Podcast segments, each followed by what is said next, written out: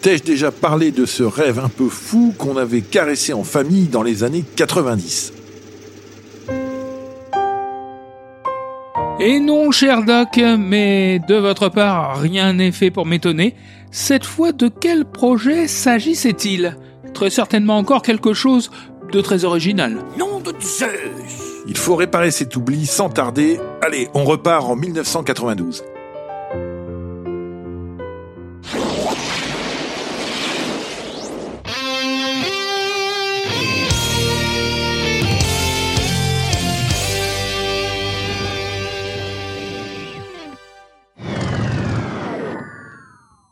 Sommes donc en plein été 1992. Il fait un soleil de plomb sur la ferme de Margival près de Soissons dans l'Aisne. Avec mon cousin, Gilles Hett, eh oui, Brown et Gilles Hett, ça reste en famille. Avec mon cousin, donc, on dépose le moteur boîte d'une deux chevaux. Il fait soif, la petite pause s'impose. La discussion divague, on rigole, on imagine nos deux pattes un jour enfin terminé, qui sait? Et puis mon cousin aimait l'idée de refaire la barquette Barbeau. On a vu les pubs Viaco des années 50 célébrant le palmarès de cet engin de course sur base de deux chevaux. Ça aurait une de ces gueules de réussir à la remettre en marche. On rit ensuite et puis euh, on recommence à travailler de, de plus belle. Les années vont passer, les deux chevaux vont vivre leur vie, nous les nôtres. J'ai du mal à croire que cela va s'arrêter là. Tel que je vous connais, l'idée va faire son chemin. Un jour de 2003, je me rends au salon des belles champenoises d'époque à Reims. Je suis alors correspondant pour le magazine Gasoline. J'aime bien arriver en avance pour voir les stands s'installer, les choses avancer petit à petit. Dans un coin, je vois une remorque se garer. Elle transporte une voiture cachée sous une housse, basse, rondouillarde. La ligne me parle évidemment. Je m'approche donc du propriétaire et lui lance Ne me dites pas que c'est la barquette de chevaux des records quand même. Il me salue et me répond avec une extrême gentillesse. C'est pas la vraie, elle a disparu. Mais c'est une reconstruction. Je viens de rencontrer Bruno Vier. Nous deviendrons amis, liés par cette passion pour cette barquette extraordinaire. Autant choisir une qui est de la gueule La barquette Barbeau, ce n'est pas de la fiente de Sansonnet. On règle le convecteur spatio-temporel sur le début des années 50 en France. Citroën a dévoilé sa deux chevaux en 1948. L'auto est en fait le fruit d'une réflexion menée depuis 1935, quand le patron voulait absolument proposer une voiture pas chère, facile à produire et populaire. Les contraintes du cahier des charges ne manquent pas de sel, comme quatre roues sous un parapluie ou encore une voiture capable de transporter un panier d'œufs sur une route de campagne sans en casser un seul. Un programme qui semble à l'époque déjà promis un beau succès. Oui, malgré un accueil mitigé par les journalistes, la TPV, pour très petite voiture, connaît effectivement un énorme succès auprès du public. Il faut d'ailleurs être très patient pour en acheter une neuve. Le délai d'attente dépasse parfois un an. La carte de visite de la deux pattes d'origine est simplissime. Quatre places, une caisse emboutie fixée sur un châssis indépendant, un moteur deux cylindres refroidi par air de 375 puis 425 cm3, une toile pour le toit, elle pointe à 70 km heure si le vent est favorable. Qui est ce que les spécialistes du marketing d'aujourd'hui nommeraient le public cible de cette voiture, de cette fameuse deux pattes C'est le couple de paysans voulant se déplacer partout, par tous les temps, sans exploser les compteurs, qui est visé. Pourtant, un ingénieur voit cette étrange machine d'un autre œil. Pierre Barbeau est spécialisé en physique, chimie, mais il aime aussi la mécanique et la compétition. Il a vite flairé le potentiel de la deux chevaux. Directeur d'une entreprise de mécanique de précision, il se met à l'ouvrage dès 1951. Le châssis permet de travailler la carrosserie sans limite. Il va donc la découper, la rabaisser, la réduire. L'objectif est de réaliser une barquette quitte à avancer l'essieu arrière de plusieurs centimètres. Il raccourcit de ce fait le châssis de 25 cm, opération possible grâce au système de suspension à ressort longitudinal que les deux schistes connaissent bien.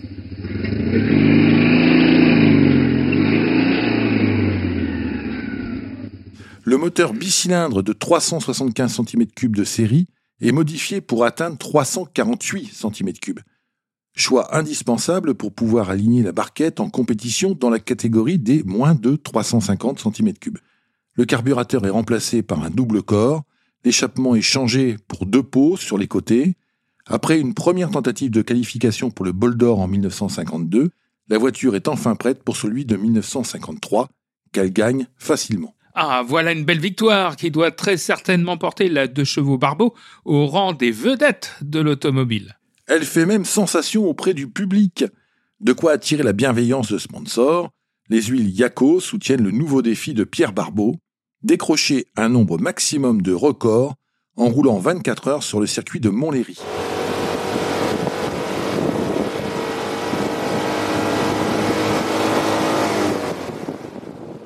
C'est dans l'esprit des performances établies avant-guerre par la Citroën Rosalie, justement baptisée Rosalie des records.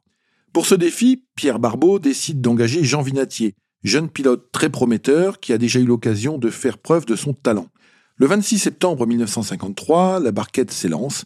Vinatier et Barbeau vont se succéder à son volant. C'est une véritable épreuve car la barquette de chevaux est sportive et robuste, mais spartiate. Lorsqu'elle franchit la ligne d'arrivée sur l'anneau de Montlhéry le 27 septembre, elle a battu neuf records internationaux dans sa catégorie, parmi lesquels une moyenne de 90,960 km/h sur 12 heures et 85,02 km/h sur 24 heures. Ah, voilà une série de performances qui consacre cette voiture, qui donc s'inscrit comme un prototype prometteur. Yako fait beaucoup de publicité autour de cet exploit, salué par la presse, et puis la barquette disparaît des radars. C'est aussi le cas de son inventeur, Pierre Barbeau, qui a lui aussi littéralement disparu. Seule reste la victoire au bol d'or et la moisson des records de 1953. Et c'est ici qu'entre en scène votre ami Bruno Vier. Bruno Vier est un fan absolu de Citroën. Il avait, comme d'autres, caressé l'idée de reconstruire cette fantastique voiture. Il a lancé des recherches tout d'abord pour retrouver l'original, Archives, presse, avis de spécialistes, rien n'y fait, la barquette Barbeau a réellement disparu. Sans doute a-t-elle été détruite, car devenue inutile. À l'hiver 2002, Bruno se met donc à l'ouvrage, il utilise tous les documents possibles, c'est-à-dire essentiellement des photos et quelques croquis. Il en tire des plans, comprend les modifications à effectuer quand elles n'ont pas été rapportées par la presse à l'époque. Il peut aussi compter sur Jean Vinatier, enthousiasmé par ce projet et qui va, pendant les années suivantes, lui donner des conseils pour encore améliorer la barquette. Bruno reçoit aussi l'aide précieuse de son fils Jean-Baptiste, tout aussi passionné de mécanique que lui. En quelques mois, l'auto prend forme. Bruno a puisé dans le stock de pièces que sa collection de deux chevaux lui offrait. Il a raccourci le châssis, modifié la carrosserie, il a même retravaillé le capot à petite nervure, pour qu'il soit plus plat, il a fallu dessouder les triangles de côté, les modifier, les ressouder pour qu'ils s'adaptent au capot aplani en s'appuyant dessus. Les passages de la barre de support des phares ont été comblés, les optiques se trouvant directement intégrées aux ailes. Le résultat a toujours été présenté par Jean Vinatier comme étant conforme à l'origine. Une voiture de référence donc, mais au dire des spécialistes, c'est la réplique exacte de la vraie deux chevaux Barbeau. Mais Doc, est-ce que c'est la seule réplique? Oui et non. En écrivant mon article pour Gasoline en 2003, j'ai découvert d'autres barquettes baptisées Barbeau. Il s'agissait de copies grossières à l'empattement non raccourci, au capot d'origine conservée, avec même les passages de barres d'optique encore existantes, et je passe sur les couleurs excentriques alors que tout le monde sait que la Barbeau était bleu ciel. Autant dans ce cas baptiser sa création Barquette, mais sans accoler le nom Barbeau. Plus tard, Bruno a aidé au moins une personne à recréer une autre réplique, à la condition expresse qu'elle soit présentée comme telle. Chez Lévier, il n'a jamais été question de faire passer la reconstruction pour l'original. En revanche, l'arrière de la voiture a reçu les autographes de Bruno et Jean-Baptiste, mais aussi de Jean Vinatier. Fin de la parenthèse. La barquette Barbeau, version Vier, a connu un vif succès. La qualité de sa reconstruction a été saluée par tous, y compris le patrimoine Citroën, les spécialistes de la marque et les historiens automobiles. De toute façon, avec la bénédiction du pilote qui l'a amené au record de 1953, on ne voit pas comment cela aurait pu être autrement. Un beau témoignage de l'histoire automobile donc. Mais en plus, elle roule. Oui, j'ai souvent eu l'occasion de conduire cette deux chevaux très spéciale.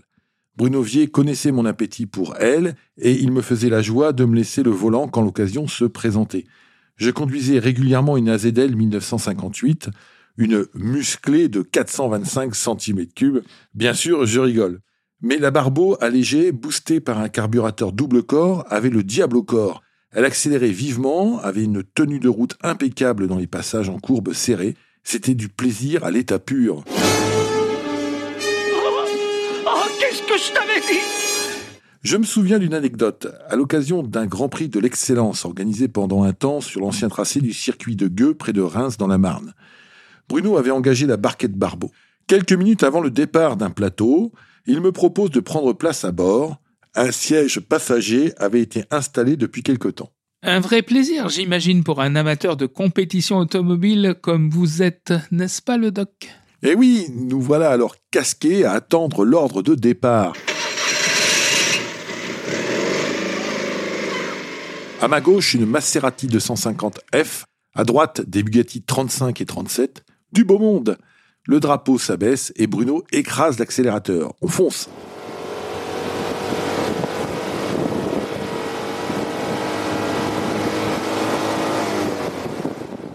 Ça vibre dans tous les sens.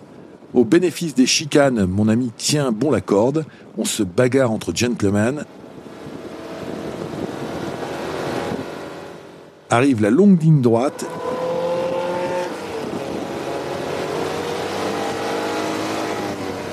Et là, il faut capituler.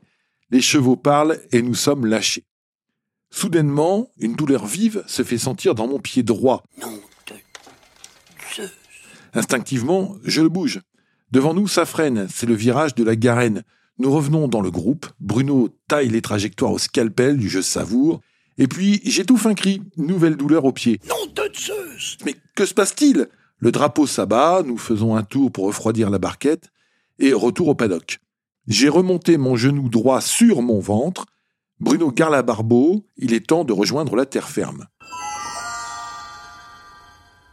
Je découvre alors la clé du mystère. J'avais posé bêtement le pied droit contre la tubulure d'échappement qui passait dans la caisse pour rejoindre le pot latéral droit. La semelle de mon mocassin avait fini par fondre et prendre la forme arrondie du tuyau.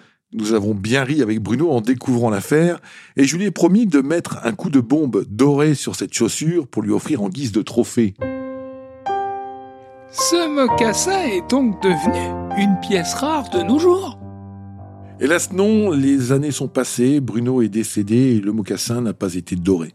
Aujourd'hui, la barquette Barbeau de Bruno Vier est toujours dans la famille. Elle voisine avec la barquette Ricoux, première version sur base Citroën DS, avec une deux chevaux ambulance Le Bastard, et d'autres autos réalisées par Bruno et Jean-Baptiste. Elle est toujours prête à prendre la piste, rendant hommage à son illustre ancêtre, la vraie barquette Barbeau, qui demeure, elle, introuvable. Oh, allez, tel que je vous connais, Doc, vous êtes encore sur la piste de cette barbeau. Bon, allez, à la semaine prochaine. Attends-toi à voir quelque chose qui décoiffe.